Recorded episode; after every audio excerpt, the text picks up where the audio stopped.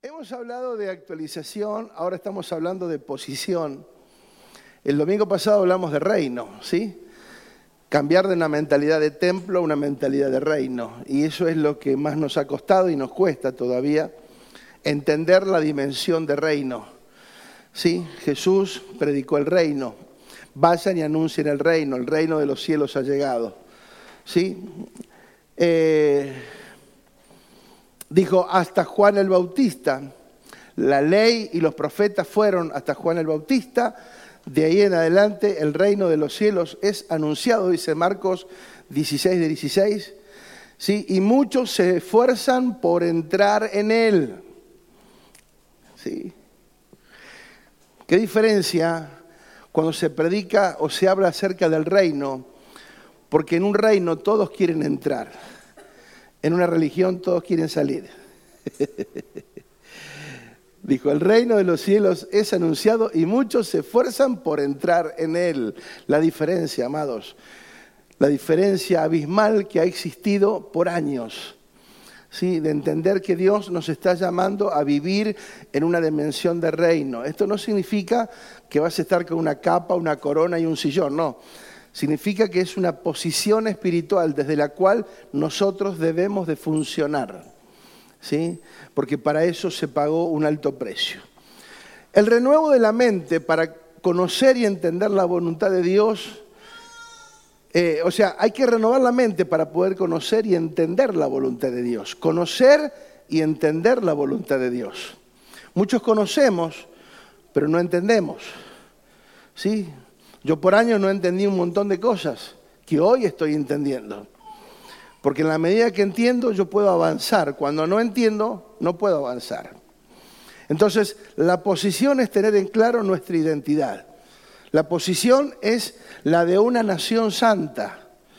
¿Sí? Es nuestra identidad. La posición es no es por merecimiento, sino por gracia. Fuimos predestinados para obedecer el diseño de Dios. La posición revela cuánto de Cristo está formado en nosotros. ¿Sí? Y ahora vamos a ver un poquito eso. La posición es por una naturaleza y una función. Entender y definir si somos eclesia, porque la palabra original es así, eclesia. Luego se, transfirió, o se, eh, se, ¿cómo se dice? De un idioma a otro. Se tradujo a iglesia, pero la palabra es con K, con doble K, eclesia. ¿sí? Entender si somos iglesia. Eso también nos da una posición. ¿sí? Es fundamental entender que en Dios tenemos una posición. ¿Qué pasa cuando alguien es puesto en una posición y en esa posición no cumple? En esa posición no actúa, no se desenvuelve a la altura de lo que se espera por la posición que tiene. ¿Qué pasa con eso? Un fracaso, exactamente, amado. Es un fracaso. O sea, te imaginas que ponen a alguien de gerente de una empresa y el hombre no se sabe desenvolver, el hombre no, no, no, no actúa, no toma las decisiones apropiadas, no funciona bajo el criterio que se espera conforme a lo establecido. Entonces, automáticamente viene un fracaso. ¿Por qué? Porque la posición, de alguna manera, nos está hablando de una identidad que tenemos en Dios. Y es importante que nosotros afiancemos esa eh, posición y esa autoridad que tenemos en Dios. La iglesia, dijimos, no es una organización, sino un organismo vivo. La iglesia no es un lugar a donde voy, sino una naturaleza que tengo que expresar emigrar de una mentalidad de templo, dijimos la semana pasada, a una mentalidad de nación. Eso es aceptando que la administración de Dios, ¿sí? aceptando las condiciones, las formas establecidas por Dios en su palabra. Amén. Hemos hablado acerca de nuestra realidad, la repetimos porque me parece importante entender el capital que ya se nos ha asignado. No es algo que va a llegar, no es algo que en algún momento va a venir, no, no, es algo que ya tenemos asignado en Cristo. ¿Sí? Primero, que somos hijos de Dios. Segundo, herederos y coherederos con Cristo. Terceros, participantes de la naturaleza de Cristo, una nueva genética espiritual. Santos y justos, ciudadanos de un reino eterno, celestial, reyes y sacerdotes, una nación santa, embajadores. Tenemos la mente de Cristo, bendecidos con toda bendición espiritual, sentados en los lugares celestiales con Cristo. En Cristo estamos completos y en Dios dice su palabra en Juan 1.51 que tenemos los cielos abiertos. Jesús dijo ahí, de aquí en adelante verán los cielos abiertos y no hay otro lugar en la Biblia donde dice que se cerraron. Así que si Él dijo que están abiertos, ¿cómo están? Exactamente. No vamos a andar discutiendo con el jefe porque si lo dijo así, ya está. Estamos viendo un fin de semana especial. Para muchos está marcado más por un montón de tradiciones que otra cosa. ¿Sí? Muchos en esta fecha le agarran el, ponerse buenos. No, Semana Santa, no, no. Vamos a ayunar, no, comer carne. ¿Viste? Terrible sátrapa el viejo. Se piensa que porque un día no coman carne van a cambiar algo en su vida, pero bueno, la, la tradición. Fíjate, busqué la definición de tradición porque, porque es, es interesante. Dice, la tradición es una palabra que procede del vocablo latino traditio y este a su vez del verbo tradere, que significa entregar o transmitir. La tradición es la transmisión de costumbres, comportamientos, recuerdos, símbolos, creencias, leyendas, para las personas de una comunidad, lo que es transmitido se convierte en parte de la cultura. Fíjate vos lo trascendente que es o que son las tradiciones. Para que algo sea establecido como una tradición se necesita mucho tiempo, de manera que se cree el hábito. Las diferentes culturas e incluso las diferentes familias tienen diferentes tradiciones.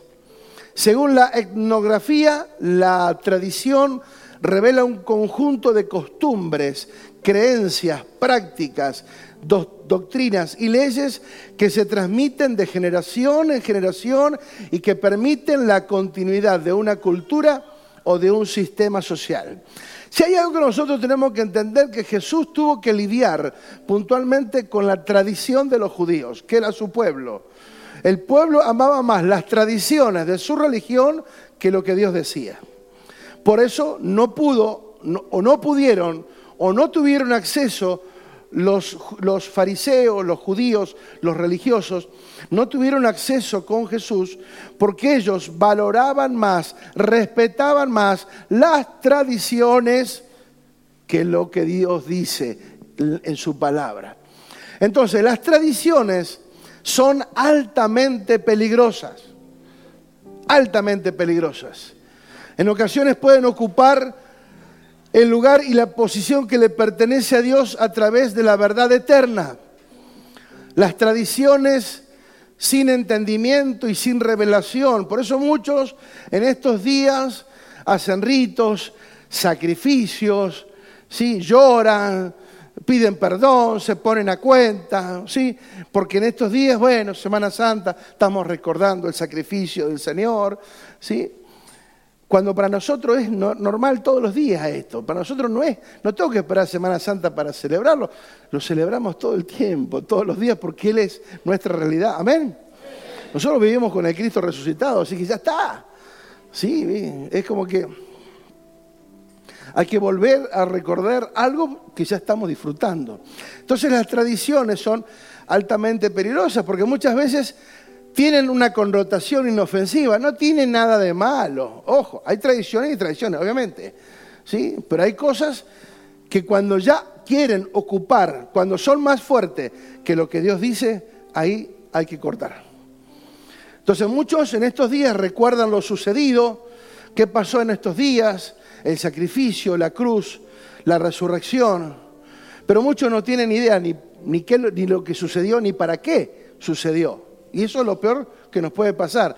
Que algo tan trascendente como la muerte, la crucifixión, muerte y resurrección del Señor pase como así nomás, es la verdad un desperdicio. Un desperdicio. Entonces, no tener idea de lo que pasó ni para qué sucedió todo esto es un desperdicio. Semejante sacrificio del Hijo de Dios no es para formar una religión, amados. ¿Se imaginan ustedes? Nosotros hemos rebajado el sacrificio de Cristo, digo nosotros los hombres, ¿eh? los hombres, estoy hablando de los hombres, los seres humanos, hemos rebajado el sacrificio de Cristo para una religión. Es, es algo que no tiene ni pie ni cabeza, porque Jesús vino a establecer un reino, predicó tres años del reino antes de ascender en la cruz, 40 días pasó con los discípulos hablando del reino. O sea, el reino es sumamente importante. Tiene una prioridad para Dios. Sin embargo, por años no se le llamó o no se le prestó atención. Él vino a anunciar un reino y la iglesia debe... Eh, es, la iglesia es el lugar de entrenamiento para funcionar en el reino, porque el reino es operativo de la puerta para afuera. ¿Sí? En tu casa, en el trabajo, en la calle, donde vayas, el reino tiene que ser expresado. Por eso el reino no es un lugar a donde vamos a ir cuando muramos, sino una realidad espiritual que tenemos que expresar ahora. Quiero leer en Mateo 27, 32 un poco el relato de lo que sucedió hace dos mil años aproximadamente, como para que tengamos una connotación de la realidad que se vivió hace dos mil años. Dice el verso 32, cuando salían, hallaron a un hombre de Sirene que se llamaba Simón. A este obligaron a que llevase la cruz. Diga, lo obligaron. ¿Saben que cuando no se entiende muchas veces hay manipulación. Y en esa manipulación muchos terminan siendo presionados u obligados a hacer ciertas cosas, porque no se entiende. Hoy nosotros, desde este lugar y con la revelación que tenemos, ¿qué no daríamos, aunque muriéramos en el intento, ayudar a Jesús a llevar esa cruz?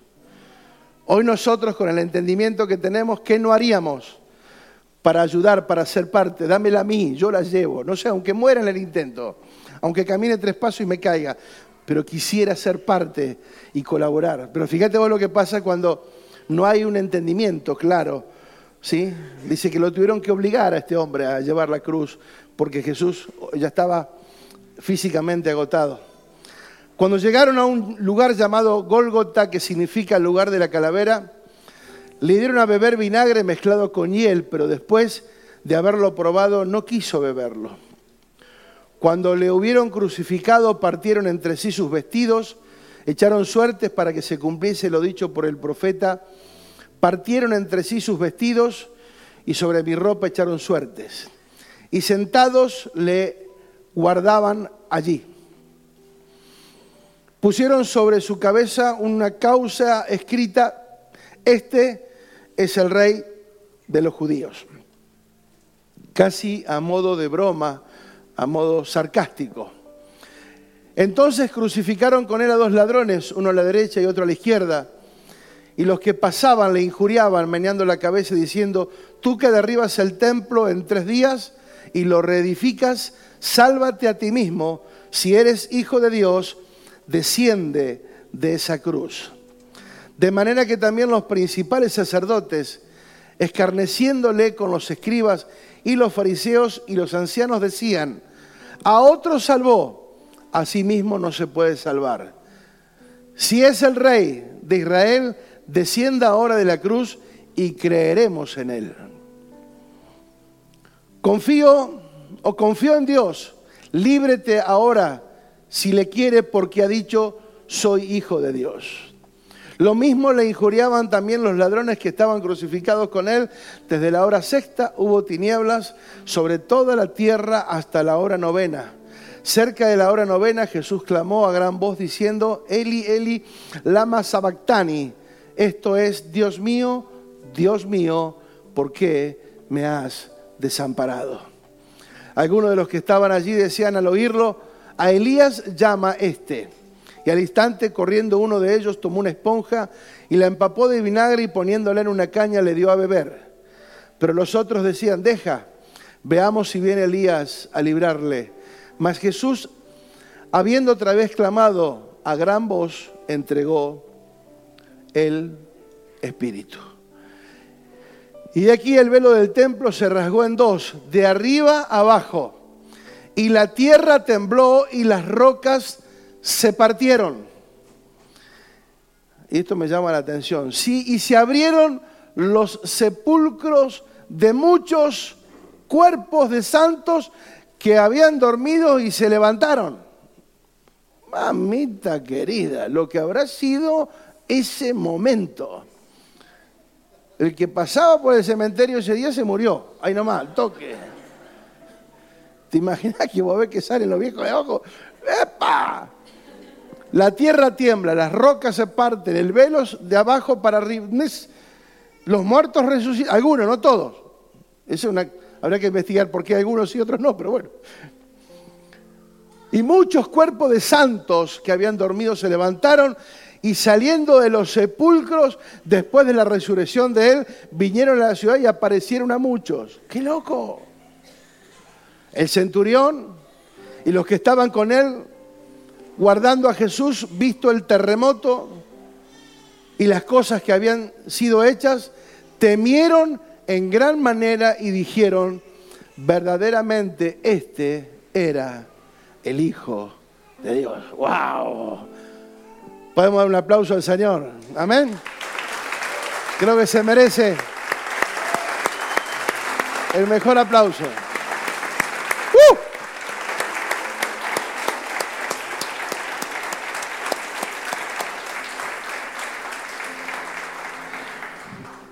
Jesús el Hijo de Dios, teniendo todo el poder, toda la autoridad para salirse de la cruz, le tentaron, le hablaron, le insultaron, le provocaron, le provocaron, pero sin embargo, él no reaccionó. Estaba sufriendo en la cruz, estaba padeciendo, su dolor era intenso, bájate de la cruz si eres el Hijo de Dios, sálvate a ti mismo, ¿sí? si realmente eres hijo de Dios, que Él te salve. O sea, muchas palabras, insultos, injurias, provocaciones. Pero ¿saben qué? Jesús tenía en claro algo. Él tenía en claro cuál era su posición. Amado, cuando uno tiene en claro para qué vivo a la tierra, para qué estoy donde estoy, para qué hago lo que hago. A mi lado pueden pasar mil. Pueden decir lo que quieran, me pueden criticar, me pueden murmurar, me pueden condenar, pueden decir lo que se les ocurra. Pero cuando yo tengo claro cuál es mi posición y para qué estoy en la tierra, nada me va a mover. Nada, nada. Él sabía a lo que se exponía, porque conocía el resultado final. Él estaba allí con un propósito para pagar el precio, no para una religión, amados, para un reino que Él iba a establecer a través de la iglesia, a través de su cuerpo. El precio fue para establecer su dominio a través de su cuerpo, la iglesia. Por eso nos dio a nosotros la autoridad de poder gobernar. ¿Sí? Porque cuando Dios le dio a, Adán en el huerto, le dio la, primero le dio la, eh, eh, la bendición. Te bendigo con toda bendición espiritual, papá, papá, te bendigo, vas a fructificar, multiplicarse en la tierra, buenísimo. Le da la bendición, la aprobación, pero también le da una posición, una actividad. Vas a eh, multiplicar lo que te di, vas a cosechar. Y le, le, tuvo que poner nombre a los animales. O sea, tenía que ejercer una posición. Y mientras él ejercía esa posición en el huerto del Edén, todo estaba bien. Mientras él ejercía su posición en el huerto del Edén, todo estaba bárbaro. Mientras él hizo todo lo que tenía que hacer, estaba bárbaro hasta que le erró, hasta que falló.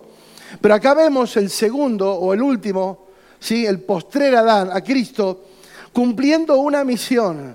Pero ahora él poniendo su vida, ¿sí? poniendo su vida. Pero él se sostuvo en todo el proceso porque nunca perdió su lugar, nunca perdió su posición, nunca perdió su identidad. Él sabía que había sido enviado por el Padre, yo vine a hacer lo que el Padre me envió que haga, yo vine acá para hablar lo que el Padre me envió que diga, yo no estoy acá para inventar una religión ni para buscar adeptos para, para una nueva eh, teología, no, no, no, vine a hacer la voluntad de mi Padre. Tenía en claro su lugar, su posición y su identidad. ¿Sí? Él no tuvo miedo cuando lo estaban verdugueando, cuando lo estaban acosando, cuando lo estaban injuriando. Él no tuvo miedo de perder su lugar, de decir, bueno, me están faltando respeto, tengo que actuar, tengo que reaccionar, tengo que poner orden. No, no, porque sabía que era un proceso que tenía que pasar. Él supo guardar su lugar aún en medio de los procesos más duros. Él ejerció dominio sobre todo mientras tú estuvo en la tierra, manifestó la autoridad. Mientras él caminó por la tierra, él manifestó el gobierno, el dominio y la autoridad que Dios le había dado. ¿Sí? Reprendió el mal, el mar, reprendió el viento, sanó enfermos, hizo cosas maravillosas, resucitó muertos, o sea, hizo multiplicación de panes y peces, o sea, eh, eh, dominó sobre todo, sobre todo, mostró su poder, su autoridad, su dominio, manifestó su autoridad, pero en la cruz también manifestó su autoridad, aun cuando cayó, aun cuando no reaccionó, aun cuando se mantuvo firme en la posición correcta. Él manifestó su autoridad siempre. ¿Para qué? ¿Para qué? Para darnos a nosotros autoridad. Él no podía reaccionar porque iba a perder autoridad. Entonces él conservó la autoridad humillándose, ¿sí? Y, conservó el lugar y conservó la posición. ¿Pero para qué? Para que cuando nosotros fuéramos salvos, Él nos impartiera de esa autoridad. Por eso el Padre dijo, esta autoridad me es dada en el cielo y en la tierra, por eso se las doy a ustedes. Vayan y hagan, vayan y hagan, vayan y hagan. La autoridad no fue para que él se llevara solamente toda la, atención y todo eh, el reconocimiento, no, no. La, la autoridad fue para transmitirla luego a nosotros, para que como iglesia nos levantáramos con autoridad. El propósito, Juan 14, 1, 2 y 3. Dice, no se turbe vuestro corazón creen en Dios, crean también en mí. En la casa de mi Padre muchas moradas hay. Si así no fuera, yo os hubiera dicho, voy pues a preparar lugar para vosotros. ¿Dónde fue? A preparar lugar para quién? ¿Para qué vino? Para salvarnos, para rescatarnos, pagó el precio pero ¿qué hizo además? Darnos autoridad. Pero ¿qué hizo además? Fue a preparar lugar para que donde, dice, para que donde yo estoy, ustedes también estén. Maravilloso. Diga maravilloso, por favor. Y si, y si me fuera y preparar el lugar, vendré otra vez y, y os tomaré a mí mismo, para que donde yo estoy, vosotros también estéis. Ahora vamos a ver esto porque se cumple esta palabra. ¿Sí? Jesús dijo, yo voy a preparar lugar, yo me sacrifico, yo voy a la cruz, yo hago todo, pero voy a preparar lugar para que donde yo estoy, ustedes vengan conmigo. Fíjate la diferencia de una mentalidad religiosa que no sabe, que no entiende, que cree que es un lugar de competencia, ¿sí? No me quiten el lugar porque ese es mi lugar, ¿sí? Eh, y la religiosidad muchas veces ha llevado a, tener una mentalidad de competencia, de, de, pelear por cargos, de lugares. Y él dijo, no, no, yo quiero, yo me sacrifico, ¿para qué? Para que donde yo estoy ustedes también estén conmigo. ¿Me va acompañando hasta ahí el pensamiento? Bien. Un poquito más adelante, Juan 14, 23 dice, respondiendo Jesús y le dijo, el que me ama, mi palabra guardará, y mi Padre le amará, y vendremos a él y haremos morada con él. Entonces, ¿cuál es la morada de Dios? Nosotros. Digo, yo soy la morada. Porque dice, iremos con mi Padre y vendremos y haremos morada en Él. ¿Sí? Muchas veces pensamos o nos han hecho la fantasía de que, eh, que el cielo, que, la, que, son lugares eh, físicos y son ámbitos espirituales. Son ámbitos espirituales a los cuales vamos a acceder. Por eso es importante esto, porque el Señor quiere llevarnos a lugares, a ámbitos espirituales donde desde ahí nosotros podamos ejercer ese gobierno y esa autoridad. Jesús tenía en claro para qué hacía lo que hacía, porque conocía el resultado y conocía el propósito eterno. Él quería formar, edificar y establecer su iglesia. Él quería llevarla a su iglesia a la misma dimensión. Por eso es el que me ama, guardará mis palabras. Por eso como iglesia, obviamente una de las características de la iglesia es guardar su palabra. ¿Cuál es nuestra posición asignada? Fíjate vos. Pero Dios, que es rico en misericordia por su amor, con que nos amó, aun estando nosotros muertos, en delito y en pecado, nos dio vida juntamente con Cristo. Por gracia sois salvos. Y juntamente con Él nos resucitó y asimismo, después de la cruz, ¿qué hizo? Nos hizo sentar en los lugares celestiales en Cristo Jesús. ¿Cuántos dicen amén? Para mostrar en los siglos venideros las abundantes riquezas de su gracia por su bondad para con nosotros en Cristo Jesús. O sea, en Juan dijo, yo voy a preparar lugar para estar nuevamente y vendremos y haremos morada en ustedes.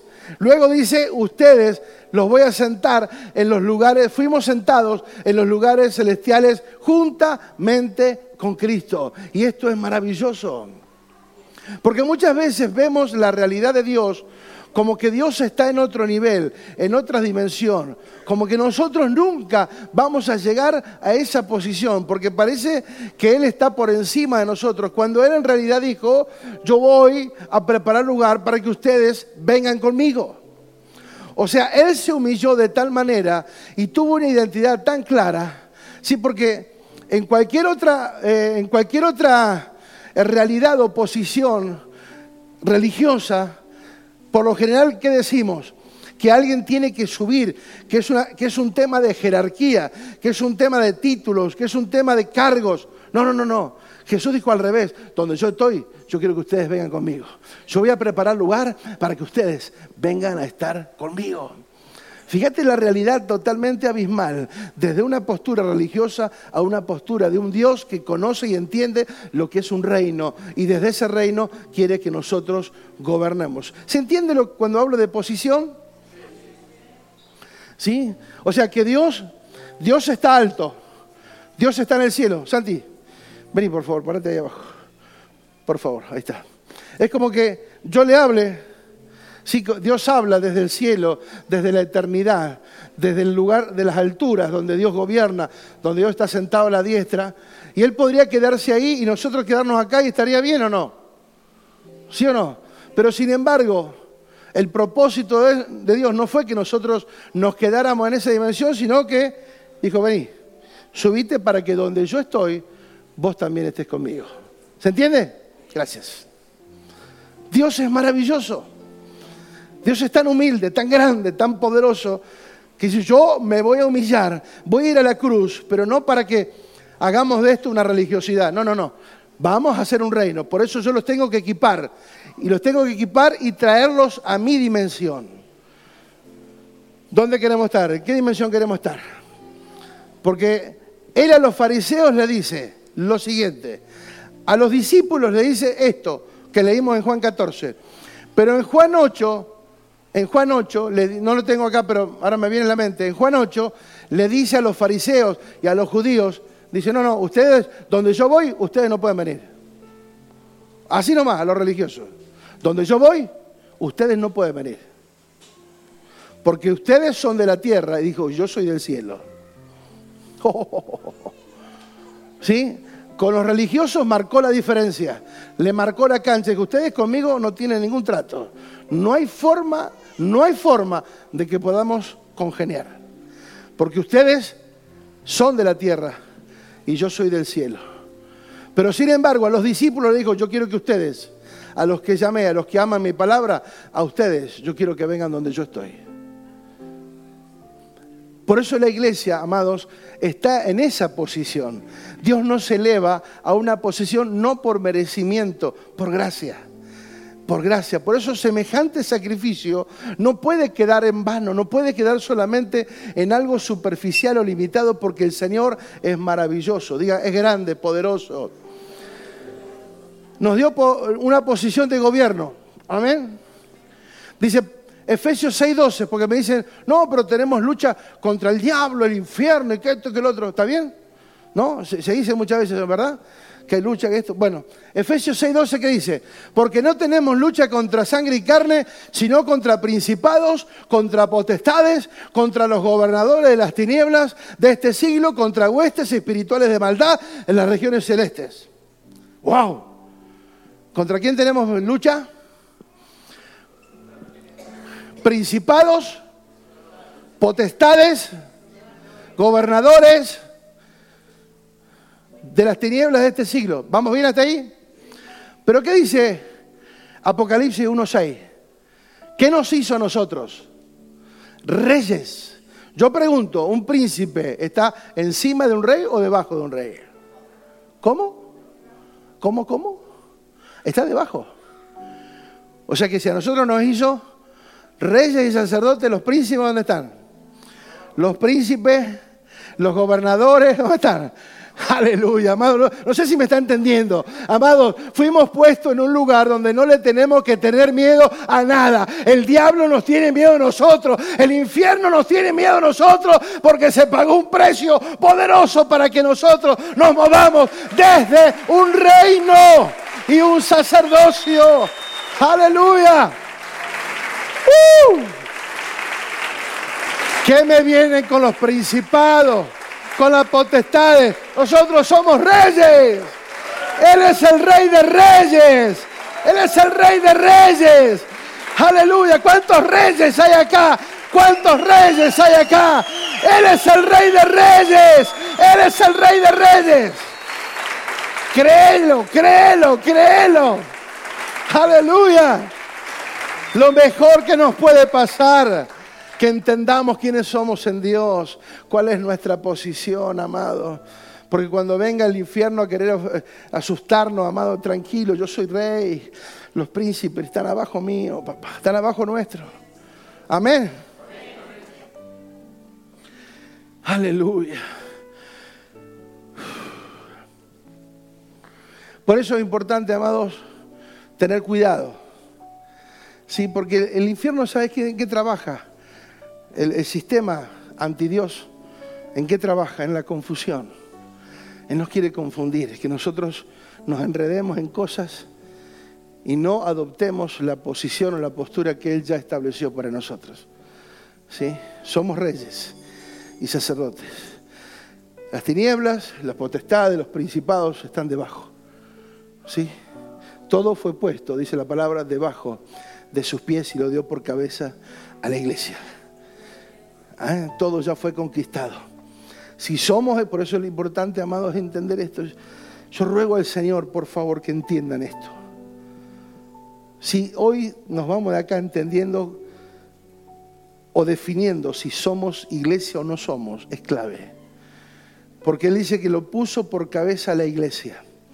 Si yo soy la iglesia juntamente con la cabeza, Amados, no hay nada que temer. No hay nada que temer. Pero yo tengo que ser parte de la iglesia. Ser parte. ¿Cuáles son los beneficios? Segunda Timoteo 1.9 dice, quien nos salvó y llamó con llamamiento santo. ¿Qué hizo? Nos salvó y llamó con llamamiento santo, no conforme a nuestras obras, sino según el propósito suyo. Amado, todo funciona bajo su propósito. Todo funciona bajo su propósito.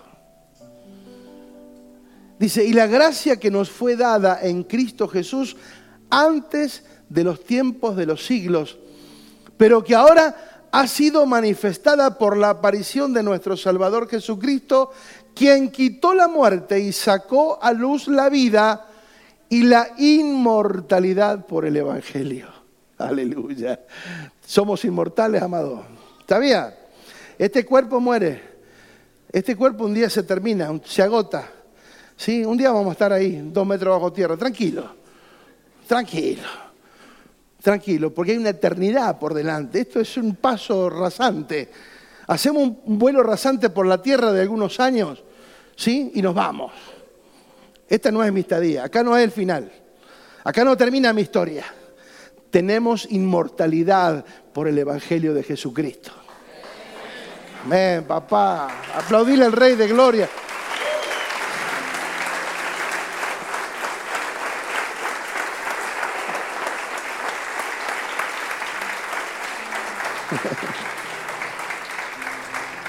Él nos salvó y nos llamó con un propósito santo, maravilloso. Hay un llamamiento santo. No es parte de una religión, no es el llamado de una religión, de, de un pastor, de una denominación. Cristo en la cruz del Calvario pagó el precio. Él nos llamó. Él nos llamó. No por nuestras obras, no porque hicimos las cosas bien, porque somos buenos, porque yo me merezco. No, no, no. Nadie merece absolutamente nada que nos quede claro, nadie merece nada, pero Él nos dio todo. Y si Él te llama con un propósito eterno, es porque quiere cumplir en tu vida el propósito que Él ya ha predestinado antes de todas las cosas. Antes de que todo existiera, Él ya nos predestinó. Amén o no amén. Entonces, la aparición de Cristo, la realidad de Cristo, Él quitó la muerte una vez y para siempre, no la muerte física, porque la muerte física ya estaba establecido que el hombre muere una vez y después el juicio, ¿sí? Pero dice la palabra que necesitamos entender que Jesucristo instaló por el Evangelio la inmortalidad. Bendito Dios. O sea, hay vida eterna. Diga vida eterna. Vida eterna. Aleluya. Gloria al nombre de Jesús. Eh, aleluya. Estoy haciendo memoria porque es importante. Ayer estamos leyendo acerca del Hades, del infierno, de todas esas cosas que tienen un nombre similar, parecido, ¿sí? Porque habla de las puertas del Hades, ¿sí? Las puertas del Hades eh, no prevalecerán contra la iglesia. ¿Sí? Las puertas. Las puertas eran un lugar de poder, de autoridad. Antes las ciudades eran fortificadas, se cerraban con muros y solamente quedaba una puerta. La resistencia de esa puerta hablaba de cuán grande era el poder que tenía esa ciudad. ¿Sí? Pero dice la palabra que ni esas puertas, por más duras que y difíciles que sean, podrán prevalecer, podrán ganar, superar, modificar absolutamente nada a la iglesia. Las puertas del infierno jamás podrán afectar a la iglesia. Amén o no amén. Entonces es interesante porque el Señor quiere esa realidad. Estamos leyendo que los que mueren sin Dios, los que mueren sin Dios quedan en un estado, eh, no sé cómo llamarlo, intermedio. No es lo que dicen los católicos, ¿cómo es? El purgatorio, no, no. Pero los que, mueren, los que mueren en Dios van directamente a los brazos del Señor. Pero tremendo, ¿sí? Como que eh, los que mueren quedan en suspenso, los que mueren en incredulidad quedan en suspenso ¿sí? como que no pueden hallar reposo hasta que no sean juzgados ¿sí? en el juicio eterno. Pero los que mueren en Dios automáticamente ya reposan en los brazos del Señor. Por eso digo, hay tantas cosas por aprender, amados, por conocer. Todo esto nos está llevando a estudiar, a meternos, a meternos, a meternos. Y cada vez que te metes, mayores y mejores cosas hay. ¿eh? Así que prepárense para cosas mejores y mayores en el nombre de Jesús. Amén. Porque en la medida que cada vez ocupemos nuestra posición en Dios, estemos firmes en la posición en que Él nos puso, nos mantengamos firmes, ¿sí? seamos fieles en la posición que Él nos puso dentro del cuerpo de Cristo. Por eso también dijimos y sabemos que la palabra dice que cada uno dentro del cuerpo tiene un lugar, una posición y todos somos necesarios y todos tenemos un lugar. Segunda de Pedro, y con esto termino, hoy va a ser cortito, porque estoy agotado realmente. Segunda de Pedro 3:14. Hoy fue fuerte, esta mañana en la administración, fue fuerte, hermano, fue fuerte. Y eso que era por Zoom, pero fue fuerte. Sí, yo, yo veía a los hermanos de una cámara donde miraba a toda la congregación y wow, realmente fue, fue interesante lo que, lo que se vivió hoy al mediodía. Que terminamos como a la una y media de la tarde. Fuerte, fuerte. Amados, cierro con esto. Segunda de Pedro 3:14 dice, por lo cual, oh amados, estando en espera de estas cosas, procurad con diligencia ser hallados por Él sin mancha e irreprensibles en paz. ¿Cuáles eran las cosas que están en espera acerca de la venida de Cristo? ¿Sí? Mientras esperamos que Cristo venga, nosotros qué hacemos? Nos mantenemos sin manchas e irreprensibles y en paz. Y teniendo y tener entendido que la paciencia de nuestro Señor es para salvación, como también nuestro amado hermano Pablo, dice Pedro, según la sabiduría que le ha dado, os ha escrito, casi en todas sus epístolas, hablando en ella de estas cosas, entre las cuales hay algunas difíciles de entender, las cuales los indoctos e inconstantes tuercen, como también las otras escrituras para su propia perdición. Le está hablando a la iglesia, ¿eh? O sea, está hablando de que gente que conoce las escrituras, pero las tuercen creyendo que es para su propia conveniencia, pero en realidad es para su propia perdición. Así que, amados, sabiendo de antemano guardaos, no sea que arrastrados por el error de los inicuos, caigamos de nuestra firmeza. ¿Sí? ¿Lo podemos leer todo esto en la NTV?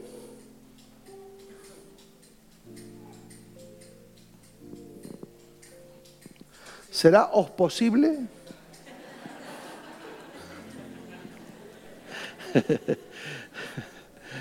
¿Vosotros? ¿Vosotras? Del 15, del 14. Del 14 en adelante. ¿Se podrá? Así, ah, está bien. Por lo cual, queridos amigos, mientras esperan que estas cosas ocurran, hagan todo lo posible para que se vea que ustedes llevan una vida pacífica, que es pura e intachable a los ojos de Dios. Y recuerden que la paciencia de nuestro Señor da tiempo para que la gente sea salva. Esto es lo que nuestro amado hermano Pablo también les escribió con la sabiduría que Dios le dio. Al tratar estos temas en todas sus cartas, algunos de sus comentarios son difíciles de entender y los que son ignorantes e inestables han transversado sus cartas para que signifiquen algo muy diferente, así como lo hacen con otras partes de las escrituras. Esto resultará en su propia destrucción. Queridos amigos, les los estoy previniendo con tiempo. Manténgase en guardia para que no sean arrastrados por los errores de esa gente perversa y pierdan la base firme que tienen. En cambio, crezcan en la gracia y crezcan en el conocimiento de nuestro Señor y Salvador Jesucristo. A Él sea la gloria, ahora y para siempre. Amén. Antes bien, creced en la gracia y en el conocimiento de Dios. Ese es el desafío que tenemos en Cristo. Crecer en la gracia, ¿sí? Cuidado, cuidado de que no perdamos nuestro lugar, nuestra firmeza, nuestra posición, el lugar que Dios pagó el precio para que vos y yo estemos ahí. No estamos ahí porque nosotros queremos, ¿sí? Estamos ahí porque simplemente a Él le agradó. Nosotros no, no vinimos a Comodoro porque nos gustaba.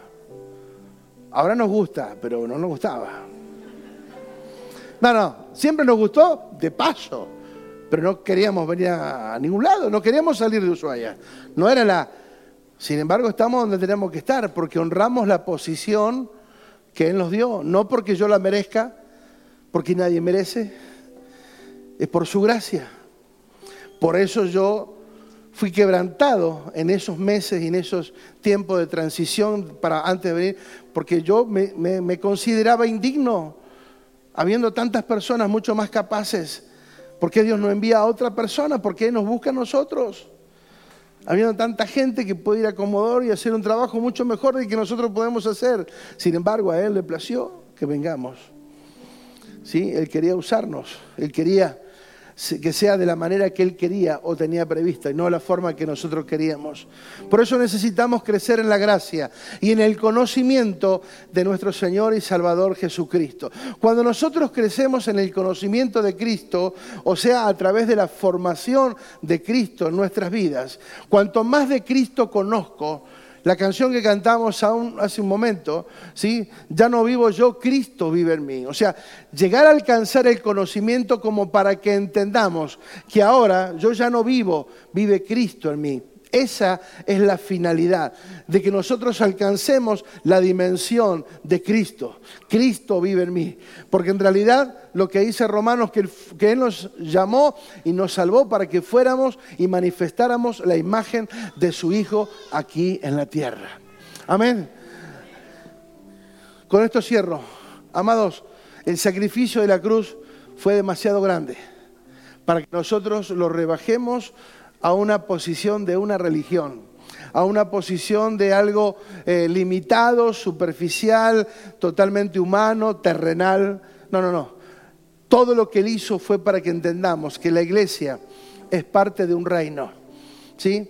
Y que como decimos, nos venimos a entrenar, nos venimos a capacitar, venimos a ser eh, impartidos por una palabra de revelación para que cada día podamos caminar más y mejor en la posición que Él ya nos otorgó.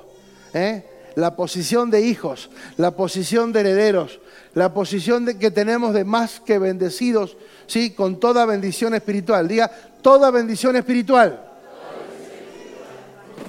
Amados, tenemos que movernos en esa dimensión. Tenemos que movernos en esa dimensión.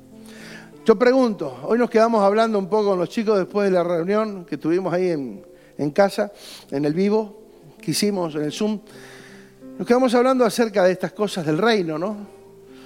Eh, nosotros nos cuesta porque no tenemos imagen de, un reino, nosotros tenemos una democracia, ¿sí? Y, una democracia encima que está ahí agarrada de los pelos. Pero en otros países de pronto es más fácil ver y reconocer los que tienen reyes en sus países, todavía. Ellos manejan una cultura, manejan una posición. Uno no ve a los hijos del rey, ¿sí? Del rey Carlos, del, de... ¿Cuál otro? La reina Isabel. O sea, uno no ve que los hijos andan por la calle eh, perdidos, que no saben qué hacer, sin identidad. No, no, no. Ellos saben a dónde van, qué hacer, fueron entrenados, fueron preparados, saben qué ropa se tienen que poner, saben cuál es el vocabulario que tienen que manejar, cómo se tienen que parar, cómo, cuándo sonreír y cuándo no sonreír, cómo, cómo sentarse, cómo comer, cómo saludar, todo está establecido. Tienen una identidad clara de quiénes son, son hijos del rey. ¿Sí? Y ellos no se van a manejar de cualquier manera, no van a hacer cualquier cosa, no, no, ellos se mueven bajo un estricto protocolo, ¿sí? Pero fíjate vos que Dios a nosotros nos hizo libres. Sin embargo, siendo Dios y siendo Rey, ¿sí? Y, y compartiendo con nosotros su naturaleza divina, haciéndonos partícipes de su naturaleza divina y encima ahora dice, yo quiero que donde yo estoy ustedes también estén. Yo quiero que estén conmigo, desde la posición de los lugares celestiales con Cristo. Estar sentados. Y ese es estar sentado juntamente. ¿Saben qué es estar sentado? Juntamente. Es más, la expresión real es como que si Él no estuviese upa. Esa es la expresión real. Estar juntamente con Cristo es como que si Él no estuviese upa. Qué, tierno. ¿No? Que diga, muchachos, siéntense conmigo acá. Ah, mi papá. Sentado con Cristo. O sea, se puede imaginar, o sea, usted usa la imaginación, la usamos, ¿no? Usted se puede imaginar, yo estoy pesadito, ¿viste? Para, complicado para Tarupa, pero él tiene todo el poder, papá. No, y, y uno es, de pronto yo digo, wow, estar ahí, sentado juntamente con Él, desde ese lugar de gobierno. ¿Sí? De un lugar de gobierno. El tema es que nosotros muchas veces no nos creemos quiénes somos o qué tenemos asignado. Entonces andamos o salimos de acá y automáticamente ante cualquier situación o cualquier problemita que surja, ya como que se pierde el rumbo de lo que realmente somos y tenemos en Dios. Pero que la gracia, la revelación del Señor nos alcance a cada uno de nosotros, primero para que entendamos que somos eclesia. Acuérdense, el grupo elite, preparado por Dios, entrenados para impactar la tierra, desde Jerusalén hasta lo último de la tierra, ¿sí? Desde ahí hasta lo último, donde haya. Por eso en este viaje misionero que vamos a hacer, ¿sí? Tiene esa connotación. Queremos llenar todas las provincias con el Evangelio, que en cada provincia haya representantes del reino, que haya gente con mentalidad de reino. Por eso necesitamos que se levanten muchos pastores. ¿Cuántos pastores hay acá? ¿Están dispuestos a salir? pero no levantó la mano. Lo va a tener que convencer, ¿eh? Dos manos nomás. ¡Apa! Ahí me está. ¿Cuántos? Vuelvo a preguntar, ¿cuántos pastores están listos para ir a cualquier provincia de nuestra Argentina y comenzar ahí una obra poderosa? Eso, ahí me está gustando, ¿eh? Así que si mañana suena el teléfono y los estoy llamando, empiecen a armar la valija, ¿eh?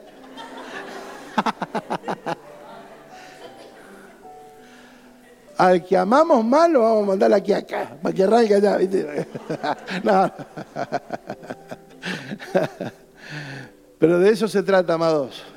De eso se trata, salir. ¿Eclesia qué era? Salir afuera. Muchos ya pasaron demasiado tiempo acá adentro.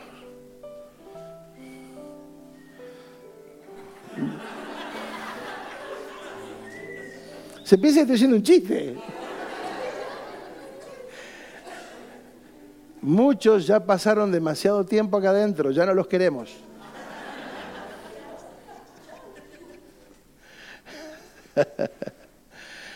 queremos que se vayan hacer la obra del Señor. ¿eh? De eso se trata, amados. Alza tus ojos y mira. Lo que podemos poseer, lo que podemos ver, vamos a poder poseer. ¿Sí? Hay una nación que nos espera. Hay muchas personas. ¿sí? Hay mucha religiosidad, hay mucha mezcla. Hoy eh, no, nos creemos ni superiores ni mejores que nadie, tenemos 10.000 falencias, muchísimas cosas que corregir todavía, pero amados, estamos permanentemente, permanentemente en la búsqueda de la verdad. Permanente, no nos quedamos con nada, no nos confiamos, no nos quedamos listos, ya está, con esto. Yo siempre les dije, desde el principio me acuerdo, que les dijimos esto. El día que ustedes vean que nosotros nos estancamos, huyan cuando yo me acostumbre a una posición y diga, ya está, con esto estoy acá, ustedes huyan. ¿Sí? Porque están hablando de una persona que ya perdió sus sueños, perdió su capacidad de multiplicación. Así que prepárense, amados, porque esto va en serio. Dios va a levantar personas en estos meses, seguramente en este año, Dios va a llamar a personas, ¿sí? A las cuales vamos a separar, apartar y entrenar y enviar en el nombre de Jesús.